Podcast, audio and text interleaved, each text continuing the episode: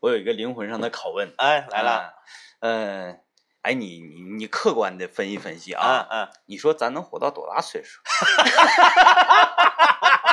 哎呀，我，哎呀，好难啊！嗯，这个就是之前嘛，咱们在一起吃饭聊天的时候，不是得出这样一个结论嘛？嗯。说这个七五后到九五前嗯。这二十年生人的这一批人类，嗯，将是近代史上人类平均寿命最短的一代人。嗯，有那个相关的那啥数据啥的没有，啊？就是你分析，那你你得加上一个你分析啊。就我分析，对我也是正因为我分析过，所以就有这种灵魂上的煎熬嘛那。当时嗯那个得出结论的整个的论点、论据都非常非常的，我觉得都非常的客观和直接。嗯因为啥呢？七五年以前生人的人，从小他吃的喝的比咱们绿色健康。嗯哎，九五年以后生人的日子富了，生活好了，吃的比咱好，吸收的营养比咱全面，嗯接受的各方面的信息以及教育程度都比咱高。嗯，嗯，就中间咱夹这这不行。对呀，那天我就分析嘛，就是咱们这一代人在正在长身体的时候，嗯嗯，方便面问世了，对呀、然后走进了我们的视野。哎，哎，这个嗯每个家庭以能吃到方便面为生活条件好的一个标准。那个时候哈，那个时候我会用我妈早晨辛辛苦苦给我煎的刀鱼，那时候嗯带饭，嗯给我煎的刀鱼，中午在学校和别的同学换碗面，嗯，碗的这个方便面，嗯碗面那时候好珍贵啊。对，三块五一碗，嗯，那太贵了。就是在我的心中，刀鱼，刀鱼是我最爱吃的鱼嗯，啊。你看你也了解，干炸的，哎、对啊，干炸刀鱼我能去换方便面去。嗯就在咱们这代人小时候的心中啊，嗯，垃圾食品是衡量一个人家里面是否有钱，一个人生活是否好的一个标准。幸福感的来源之所在。哎呃，那时候经常吃的什么杏肉啊，哎哎，什么学校门口卖豆腐皮儿啊，对，那时候都偷摸的买啊，哎哎哎，不是说家长不让吃，嗯，而是说你兜儿没有那些钱来买。你想象一下，嗯那个时候方便面配火腿肠配薯片子，这说明你家横。嗯，你正常你说家里给你带点红烧肉，啥也不是。你自己家做的，啥也不是。嗯那你你想啊，你像咱们，你像这七五年以前生人那代人啊，吃的东西都绿色，他想整这些这个那个那垃圾食品，他整不没有没有没有啊，没有哎，然后你等九零到九五这五年生，家长看着，不是嗯九零到九五的更惨，嗯九五以后家长开始啊，对对，九五以后看着，九零到九五为啥更惨？辣条出来了，嗯。咱小前没有辣条，辣条那个东西要比什么更次比那个更厉害，哎，更次，啊！你看这个呃小时候吃的这些东西啊，嗯嗯、就是偷摸的呀，然后就就想尽办法的去、嗯去吃，去造，在我们长身体的时候，嗯，你你就随便举一个，你觉得咱小前吃过的最傻的、最不健康的、最摧残咱们身体的是啥？那个就是那个 那个叫哇叫什么玩意儿？呃，像好像叫鱼片儿，嗯嗯嗯，但是呢，它是一个一个圆的，像面做的，对，像铜钱儿似的哎那个玩意儿，哎哎拿竹签穿的，哎，穿的。嗯，啊、一大把多少钱？一大把多少钱？挺贵呢，那时挺贵。候挺贵呢，挺贵。一个这个，那时候吃面，我跟你说，那个那那比吃真正的鱼都贵，嗯。然后你吃那个才有面子还有一个东西，嗯。我觉得小的时候啊，竟然空口吃那个东西都非常的快乐。嗯，芥梗，芥梗，哎哎哎啊，炒以咸菜，现在呢，你吃芥梗，它是属于咸菜。芥梗海蜇丝儿，嗯，哎，萝卜条丝儿，对，哎，就这些，我跟你说一个，小的时候那简直丧心病狂，那个嗯。厂家后来我估计得被工商税务得罚死，嗯，老板你得枪毙。什么东西？魔鬼糖。魔鬼糖啊，吃完舌头变色那个。总共五个色，嗯紫的、绿的、红的、蓝的。哎，你说是不是傻？那时候你说小孩是不是傻？纯色素。就就是直接喝墨汁一样。嗯，哎，你吃完之后舌头雀紫雀紫的，啊，一伸舌头搁那嘎装，高兴了对，装鬼，嗯叫魔鬼糖。嗯，那个糖大概在市面上，嗯、也就出现了一两年时间。我再给一个，啊我再给一个啊。嗯嗯都说啊，嗯呃，这个一年之计在于春嗯啊，一日之计在于晨嗯，。是早饭，嗯对于青少年以及乃至于婴幼儿，非常重要。哎，特别重要吧？嗯我就回想到在小小的时候，嗯，几乎啊每天早上我都去光临那家包子铺，叫做南邦包子铺啊。嗯嗯嗯，哎，好像在我的早餐记忆当中，就是和包子铺永远是分不开的喝绿豆粥，啊嗯。然后我发现了周围的同学们呐，然后家门口的这个各位小伙伴啊、邻居啥的，嗯每天早上都相聚在那里。嗯嗯哎，嗯你看现在的家长呢，对待孩子的早餐，嗯就早早起来给孩子做丰盛的一个早餐。那是，嗯那个时候就是你搁家做，你说明你家啥也不是，嗯你上早餐店吃，说明你家横。对你，你家做玩意儿吃不香。啊，你看现在我们身边这些同事，你别管是小雪儿啊，你别管是这个阔姐呀，嗯你别管是谁，就这些女同事啊，爱家啥的，一整朋友圈晒一个给自己家娃做的爱心便当，嗯还摆的挺好看的，然后里面都是什么胡萝卜，什么那个西兰花西兰花，哎哎，全都是这个不好吃那种，不好吃的，有营养的，对，有营养。那小钱咱们，你还说那个包铺，包铺还行呢。嗯那时候学校门口有推车卖牛奶的啊对拿水兑的那个，嗯旁边有一个呃五毛钱还是八毛钱，有一个叫汉堡包，哎呀，你有印象没？我有印象，太有印象有，有几个奶的，有几个奶中间穿根筷子。哎哎啊，里面豆沙馅儿。这个我就不说了啊，我要说说我小学同学田健他老舅。田健他老舅呢，是我们那个新荣华路小学那一周围啊啊那那趟街上，美食美食霸主。哎做的那个冷面，有时候做热汤冷面、凉汤冷面，对，冷面都拿塑料袋儿是就给包上了变。成一坨，哎，那你想想，都坨了已经。夏天夏天一晒，夏天一晒，那你说那能不坏吗？哎啊那你说，哎呀，那坏怎么办？冷面汤味儿重，吃那个辣白菜，那个那还不是辣白菜，辣辣大头菜，大头菜，哎，多加一点，味儿一拿就啥都没有了。田健他老舅，嗯能做到什么程度？嗯，早晨 就已经出现在学校门口了，有很多的小同学、小学生早晨的时候来一碗冷面，用那个小五彩六色、五颜六色的那个五彩那小塑料盆儿，小塑料盆儿。对对对，哎嗯，你想一想，那什么程度刚？开始一块，后来一块五。嗯，所以说，你看这一代人啊，就是你看，我就拷问了嘛，我说能不能活多久？就是七五到九五这二十年生人的，嗯，寿命一定长不了。有有的时候那个啊，那那呃一一些老人们说，嗯嗯。嗯哎呀，你们净瞎记记，嗯。怎么怎么来，我们就是说我们慢慢成长了，嗯嗯慢慢成长之后啊，呃，开始上学了，嗯。呃，有一个东西出现在我们的视野里，嗯嗯，电脑房。对。啊，这个游戏厅，，B 厅。嗯，对，现在你要想说让孩子去，你出去你去找个 B 厅打打 B 去，不去，你难为孩子，因为他得要在家玩 Pad。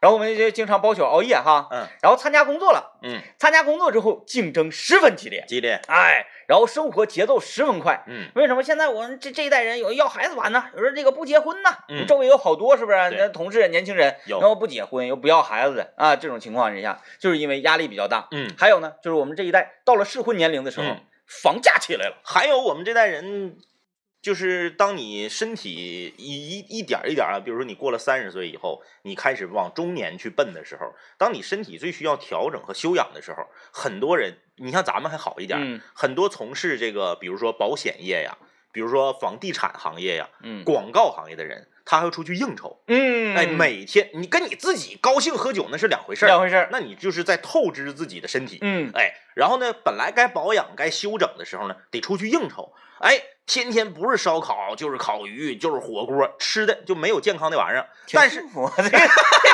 得呀。但是他啊知道告诉自己的孩子少吃这个，嗯对呀，他自己天天吃着这个挣着钱。哎，我嗯，感觉一说收音机前有很多人，就是就感觉特别扎心啊。都哭了，哎，自己吃着垃圾食品，马上去体检了。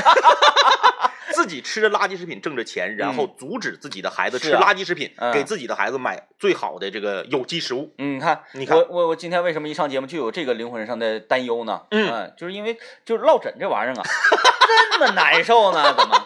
人一旦难受的时候，哎，他就会产生各种关联上的症状。嗯，他说这个这个关联症啊，都是在心理上产生的。第一关联就是惜命。啊、我我这个大脖筋拽的我这个脑神经啊，嗯我就哎呀，那个如果神经一直这样疼痛的话，脑袋会不会生病呀？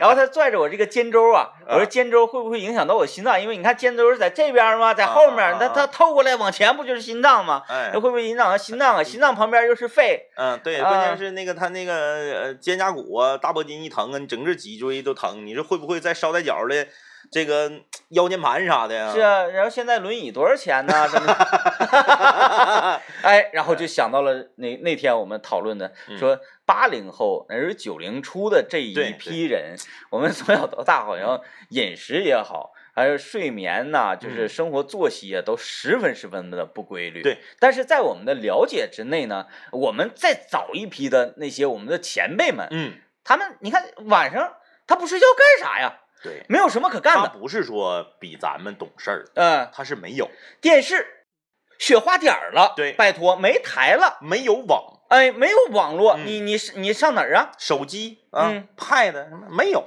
你出去路灯灭了，哎，对，哎，夜不闭户，对，哎，就是那样的状态。那你你只能睡觉，然后呢，你睡得早，你起来也早，太阳都已经升起了，你不起来，那个时候就会你跟你说这个人太懒了，就是世界逼你健康、嗯那个时候，嗯哎，咱们是就是 但是还有一个那个，呃，我们先听广告吧。嗯这是我们两个呀有一个实力，嗯就是打自己脸这个功夫啊，是特别厉害。哎待会儿呢，我们再来做一下反方。嗯哎，变变那个，因为我们这么说，大家可能太悲观了，是就说完了，我们八零九零这一代是不是？没事，就这一代人悲观，听咱节目的其他人很高兴。那保不齐他们的亲戚朋友不是有这个？我们听听广告，然后再给他正一正啊。是，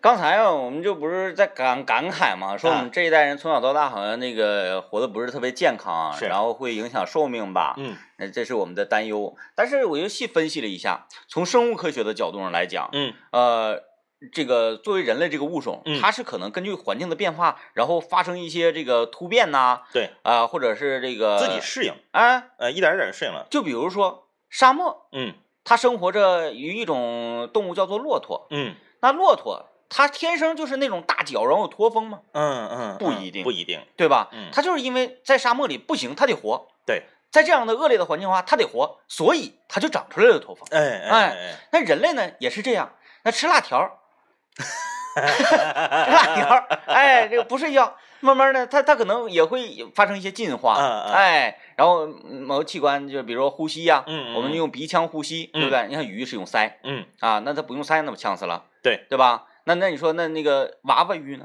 鱼呛死了，好像本身就是个冷笑话呢。那你看娃娃鱼，嗯哎，娃娃鱼我进水里我可以这么呼吸，嗯我出来之后我也可以用鼻子呼吸，对，哎，像鳄鱼，哎，是不是这类的鱼？它呃，当然啊，鳄鱼不是啊，鳄鱼不是，嗯哎，两栖嘛，两栖你这两栖比比咱横，两栖它好像也是憋气儿进去的，呃，打住打住，打住打住，住，打住打住。就这个，就是虽然说啊打住，虽然说在这个领域，即使哎咱们犯了错误，对，也没什么大事儿。哎，因为你一个综艺娱乐节目主持人，对于两栖生物的习性哎，和这个身体的特征，你判断错误，听众也不会揪住你不放的。我觉得可以不用再说了，对对对因为海龟它是常年在海里，但是它排卵，它它下蛋的时候它上沙滩，对对吧？不说打住打住打住，打住，嗯嗯。它为什么要两栖？那就说明它需要这样，哎哎哎，所以你看，我们你看，你看，我就开这个我这个凹凹话题的这个能力又展现出来了哎啊，就要转到今天的话题嗯啊。哎你发没发现最近有一个问题？哎，哪个问题？身边儿结婚晚的老爷们儿媳妇儿的岁数都越来越小，男女的这个年龄差越来越大，啊啊啊啊有有有，越来越大。以前呢，以信息闭塞闭塞是一方面啊，嗯。没看过那种说，哎呀，这个相隔好几十岁的哎这种恋哎哎哎哎。爱，哎，现在你都能看到了。你看我身边有两个特别铁的哥们儿，一个比他媳妇儿大九岁，一个比他媳妇儿大七岁，啊，就是我身边就已经有两个了。嗯。哎，为什么？就是因为像你刚才说的是这个，因。为呀，咱们这代人这寿命不是短吗？嗯。你找同龄的呀，男的呢还得挂的早，啊，所以你就得找小的女的，嗯，这样才能保证俩人同时挂。呃，找找小的，呃，那不对呀，啊，不是不是保证俩人同时挂，保证他能他能那个照顾能照顾你。嗯。啊啊啊啊啊！啊，是这个要不然的话，要不然的话你挂的太早啊。啊，或者是那个呃老两口都都都那个什么互相还不太容易照顾，对，你想啊，啊。你是都你看都都是这个一个年龄段的，都是一个年龄段，都那他挂的早。不是，那他们找那个小媳妇儿，不是不是，他们找年轻的那个伴侣，嗯，就是有这方面的长远打算嗯还有一方面是这个就是喜欢年轻的。啊。现在嗯啊，夫妻婚姻年龄差越来越大越来越大了。嗯，哎，今天呢，我们这个话题是我们的导播大林子倾情奉献的一个话题，啊，就是他也是直击自己的灵魂，嗯发出一个灵魂的拷问嗯啊，就是男女之间可以接受的恋爱婚姻年龄差是多少？好像我们普遍那个在比较呃庸俗的呃大众眼中看来哈，嗯嗯嗯都应该是男性要比女性大一点点。哎哎，哎如果说这个女的媳妇儿比丈夫大一点点，就会让别人说，哎呀，这个这个怎么怎么地怎么地。你看啊，现在都嗯说这个很多小姑娘，包括你看这个抖音也好啊，或者是你看这个快手也好啊，嗯就是这短视频平台，有很多小女孩啊都喜欢大叔，啊，你那天你那天不是说这个对呀词儿的问题了吗？大叔控吗？啊大叔有钱的叫大叔，没钱的 叫大爷吗？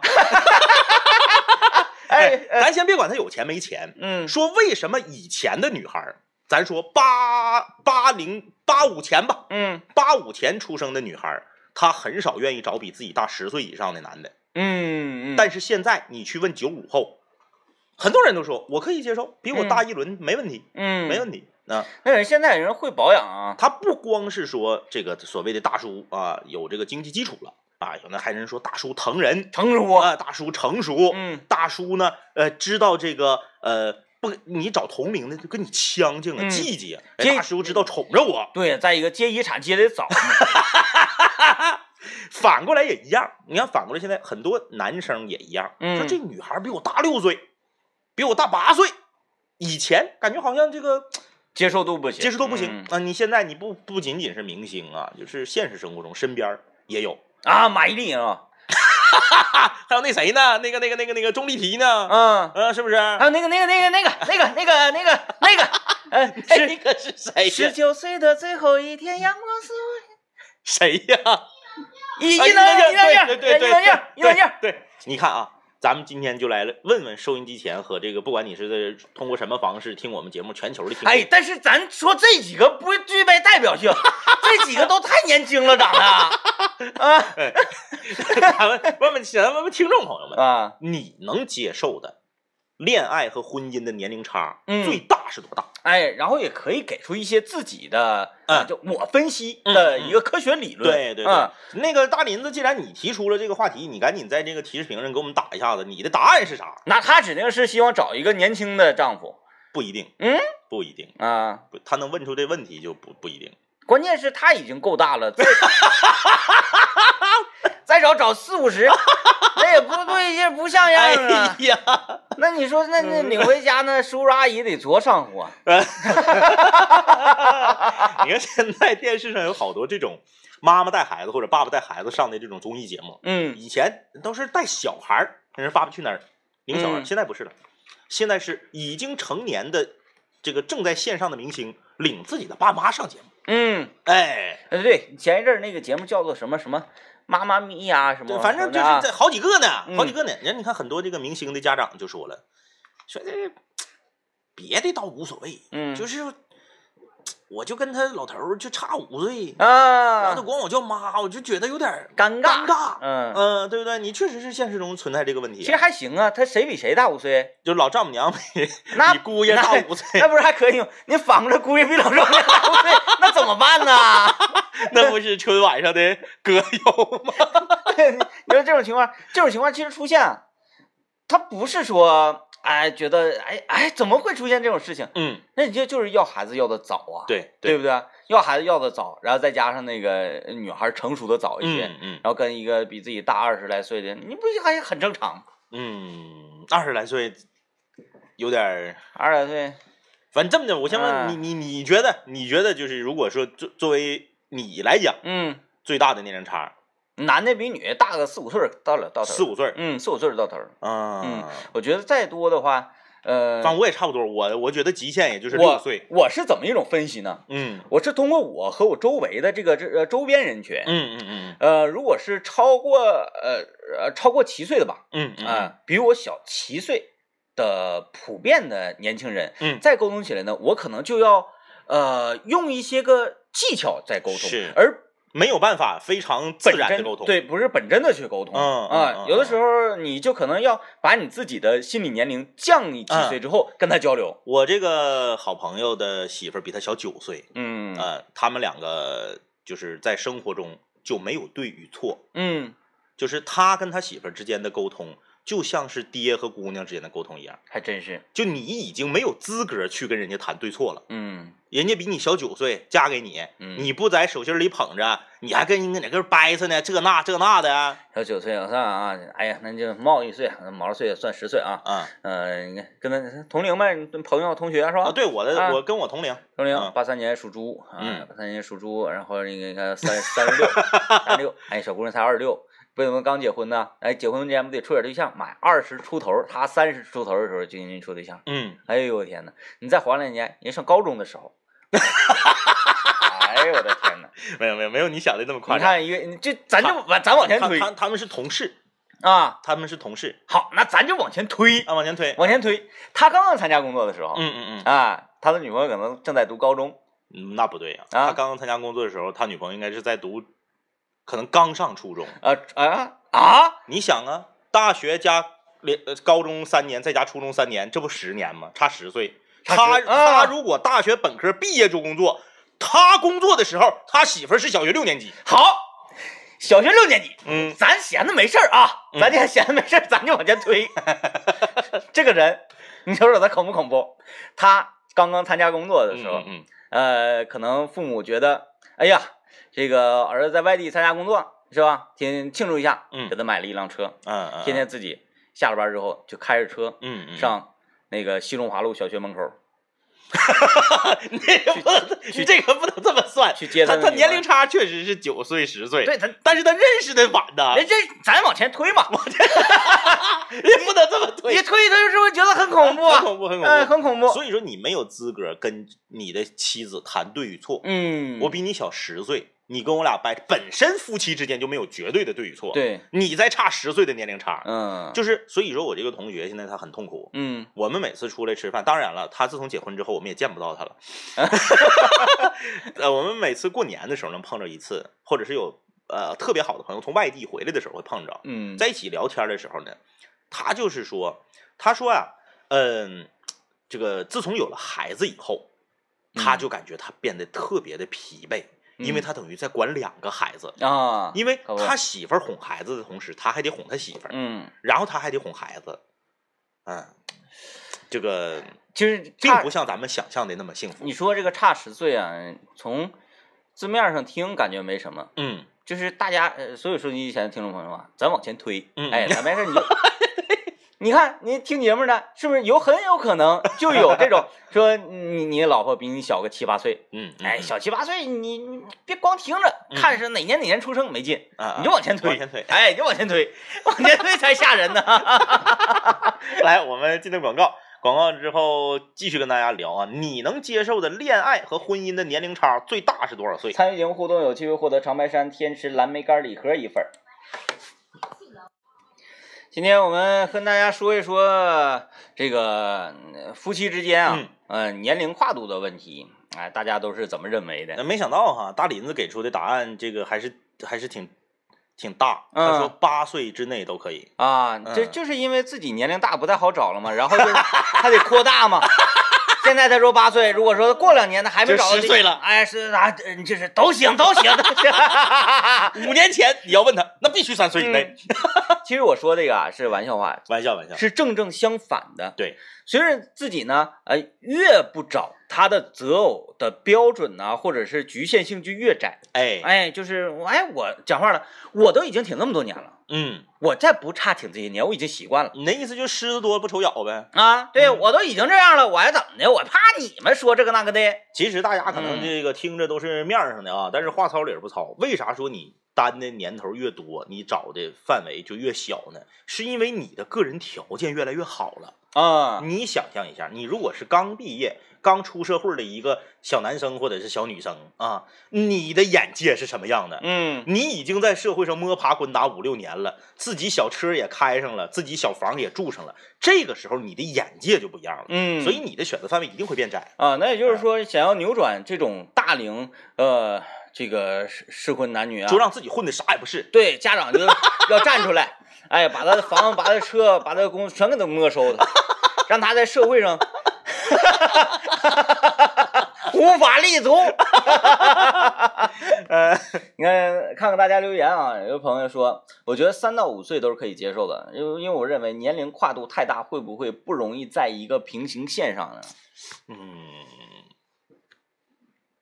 反正我我们是体会体会不到啊，嗯不知道啊。我来看一下阔姐留言啊，你就阔姐阔姐，对呀，嗯你看阔姐就说到了问题的根源。阔姐说，你俩别在那叭叭，差几岁，你俩也就说说呗，说差八十岁都行，因为啥呢？因为你们没有机会去选择和感受了。说的就是呢，嗯所以你看刚才那位听众说，如果差的太多了，可能不在一个平行线上，咱咱也不知道啊。那我分析啊，嗯咱咱没机会感受，咱们不能分析分析析啊，咱们可以分析。不犯法。当你跟你周围的这个年轻的朋友或者年长的朋友进行交流的时候，你可能觉得有一些代沟啊，这个嗯交流点不太一样。但是有一个前提原因，你们两个没天天搁一块儿咕噜。哎，对吧哎，哎如果说你跟你的伴侣他就比你小很多，或者比你大很多，你们两个天天在一块儿，你会变得往他们那边靠，嗯，他呢也会年轻化往你这边靠。嗯，嗯，哎，两个人慢慢的找到一个契合点。是我同学跟他媳妇一起拍抖音，我看我都要吐了，我都要。哇塞，这是，哎 不是他整整架架，整架架，整那个表情就是红脸蛋儿、猫咪，然后那个发卡、小兔耳朵，他可能觉得也他被那个影响的，认为这个是正常的。对，但嗯我们受不了啊。嗯，你看人越活越年轻，我们在下面留言都是，真好。呃 嗯呃，呃，春夏秋冬留言说，我觉得年恋爱年龄差，男的比女的最多大八岁吧，嗯，女的比男的最多大三岁吧。啊，嗯女女大三抱金砖啊，嗯，吴峰说，我跟我媳妇儿就差两岁，我感觉这玩意儿挺有关系的。不是说女大一，呃，什么不是七，女大二，女大不是三抱金砖，女大二是不是抱银砖？啥玩意儿？女大一抱金鸡，啥女大一不是七呀？你这跟哪？不是，再一个，你女大二抱银砖，这也不成立。你本身它都不合辙又不押韵，它就根本没有科学性，你知道吧？哎，不合辙不押韵就没有可以。就是合辙押韵是科学性的一个基础。你看，咱平时这个呃，经常有各种各样的俏皮话，是不是啊？哎，春捂秋冻啊，什么什么呃，什么。不是皮裤没有毛，就是棉裤薄啊！啊，对对对什么什么都是有缘故，什么乱糟，它都是要押韵哎哎，才能够传递一些生活的哲理。对，你连韵都没押上，嗯，就是说你连敲门砖都没有，你还应什么聘呢？所以我告诉你是啥啊？是女大二抱金块，哎，还抱银砖，女大是不是抱金块我也不知道啊，我自己说的。什么女大三抱金砖，女大二抱银砖，你听起来就很 low。女大一抱铁，抱铜，是吧？你那你运都没压上，哎呀你唠啥？呃，鹏哥留言说：“哎呀，是不是说我呢？我爱人就比我小九岁。哎呀妈呀！嗯，哦，哎，那你有没有我刚刚说的那种感受？就像哄俩孩子似的在家。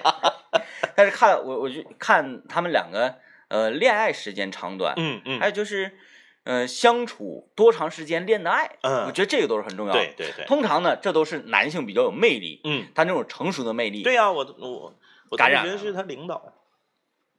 嗯，啊，嗯潜规则呀。啊 不是，就是恰巧是领导。恰巧，那 不也是吗？这个这个这个这个，哎，那我就更佩服他了，嗯他能够顶得住舆论的压力。嗯呃，嗯他这个首先他是一个私企，嗯其次呢，两个人不是一个部门，啊，是在两个部门跨部门合作一起搞一个活动的时候相识的。啊，嗯，现在他调过去了吗？哎呀，哎呀，好好啊，好开心呐！没想到今天就有意外收获。来，我们听段广告啊。哎，欢迎继续收听麦克风了，我是天明。大家好，我是张一。我们今天跟大家聊一聊，你能接受的恋爱和婚姻的年龄差最大是多少岁？嗯，我们看留言啊。哎，微信公众平台有位朋友留言说，我前两天上出差上天津，我认识了一个老总，我管这个老总啊叫叔叔啊，哦，他媳妇儿比我还小两岁呢。哎呦呦呦不，是咋的？你老你还有啥想法是咋的？你这 说的让他他那个嗯刚刚有一个听听众的留言，他叫正负两轮嘛，嗯我觉得他这个正负两轮，哦，就是按我理解啊，应该是就是上十二岁，下十二岁，这个哦是正负两轮的意思。如果上二十四，下二十四的话，那有点嗯太、太大了。也是嗯嗯，哎，这位朋友留言说，我媳妇儿啊比我就小一岁。我依然感觉像在家哄俩孩子似的。我觉得媳妇儿这玩意儿，不论年龄大小啊，她都像哄孩子。按理说不应该，女性比男性成熟的早啊，女女的要比你小一岁，应该是感觉你像小孩儿。有没有有一个词儿你不会吗？嗯，叫卖萌啊。好这是她那女孩子嘛，她不她不管是多大年龄，她不管是比自己的丈夫大也好小也好，她她天生她就是女性，女性需要有关怀，需要有被爱的呵护的那一面。嗯，那那你说伊能静天天在家里，她秦昊嗯，她就得天天说，耗子，那个，她这样，我跟你说，人家不可能这样，她她是她是她比她老公岁数大一一很多，嗯她也是啊，老公，小哥哥，她不也会这样吗？哦嗯，你要不可能说，哎呀，那耗啊，就是在你没形容这一个画面的时候呢，嗯我还觉得无所谓。嗯，你形容完以后，我相信有很多朋友要把这个最大年龄差要修改。你看中途留言说，我比我媳妇儿大七岁嗯啊，年轻的时候觉得是有点累啊，但是这几年就好很多了，因为孩子都十六了。呃孩子都十六了，那还说啥了？你在一起这么多年，肯定是就是各方面呃认识啊，呃行为准则呀、嗯什么就都磨的都差不多了。对，其实啊，呃，在外人看来呢，外人看来觉得你这个年龄差造成的你两个的不同还是很大。嗯但是他说的这一句话呢，有一个最让我们注意的地方：年轻的时候是很累，对对但是现在很好了，是，就是磨出来的。对，嗯就还是我说的那个问题嘛，就是如果你看你两个人都，你像咱们这代人，咱就嗯说挂的早，嗯两个人都挂的早。和你你就是你先衰老了要挂了，然后他还伺候你年轻力壮的还能伺候伺候你，嗯不嗯挺好的嗯，嗯、要不然多忧伤。嗯这玩意儿再说吧，到时候。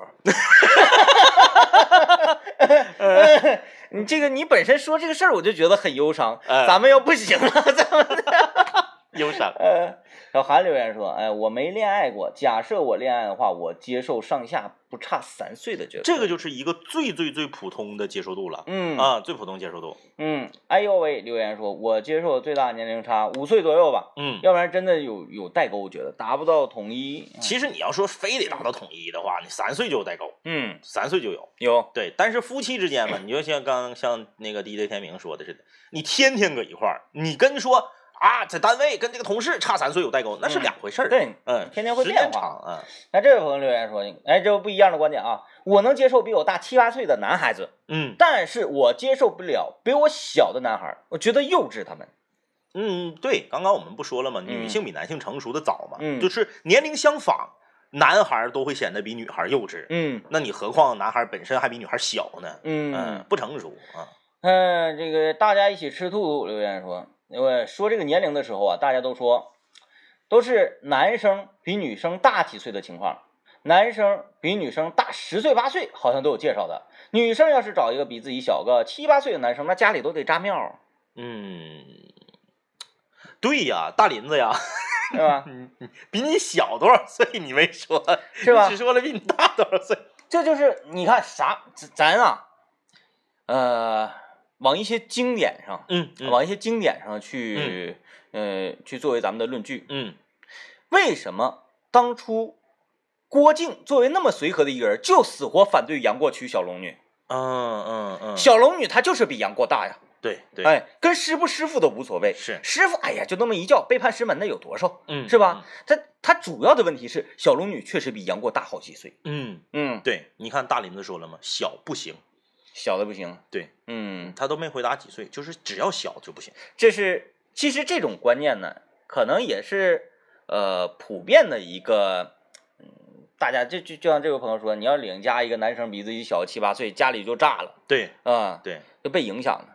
对，他就是一个你你可能自己都从来没有深入的思考过这个问题，嗯你只是觉得就应该这样，嗯啊，，下意识的你就觉得不行。找一个小的那是啊，我想起来了，嗯前两天我看那个宋慧乔那个电视剧叫《嗯嗯嗯男朋友哦哦，》，嗯，小的，小，就是像哄孩子似的。对，哦，就是怪怪的。也是。那你说，虽然说那个男的是男主角，嗯，但是我依然那个不顶他，啊嗯啊啊，因为宋慧乔长得多好看？你这个理由也太牵强了，太牵强了。平平安安留言说，我觉得男的比女的大十岁以内，女的比男男的女的比男的大三岁之内都是可以接受的，嗯，否则我会认为有一些变味儿的感觉，比如是不是图什么其他的呀？图钱呐、哦图什么的？那你这不公平啊？为啥说女的比男的大三岁就是屠杀了，男的必须得比女的大十岁才是屠杀呀？就是啊，那不公平，你这个应该是同样的量级。嗯，哎哎，你看这个说，我比我媳妇儿大五岁，那你看这个就是我，咱俩刚才不就说了吗？五嗯六岁儿嘛，五六岁儿啊，，这个就是比较平常的一种观点了，周围嗯男的比女的大五六岁儿的这种家庭很多挺多的，很多很多啊，挺多啊。这个呃呃，从身体年龄和心理年龄都会匹配一些，怎么的呀？男大女五到八岁都可以。哦，嗯，呃，就是因为可能觉得匹配一些。是明白啊嗯，。他说男孩子是不是成熟的晚一些？对呀，嗯啊，所以说男孩不要早上学，嗯男孩早上学，一般学习成绩以及整个心里面的成长和发育都会受到影响。嗯，嗯，就适龄就可以，对，就不要往前抢，不要抢，不要抢，不要抢。比如说嗯你家孩子正好是就是九月十号、九月十五号生的，嗯你就别弯门盗洞找人，非得当年就上学。你看啊第二年再上，你看我为什么就上学的时候一直不是那个，就是我呃，成绩不是特别的好，但是其他方面还都不错的啊。就是因为我是八月三十号，正好卡在当年上学的最后一天。我是我们全班嗯一直以来啊，嗯小学、初中，哎就是一直以来我都是我们班年龄最小的。最小的，嗯哎哎，嗯，男孩不要早上学。对，所以你看，年轻嘛，好好啊，好，哎，年轻嘛，感谢大家的陪伴啊，嗯我们都年轻啊，明天再见，拜拜，明天见，啊。拜拜。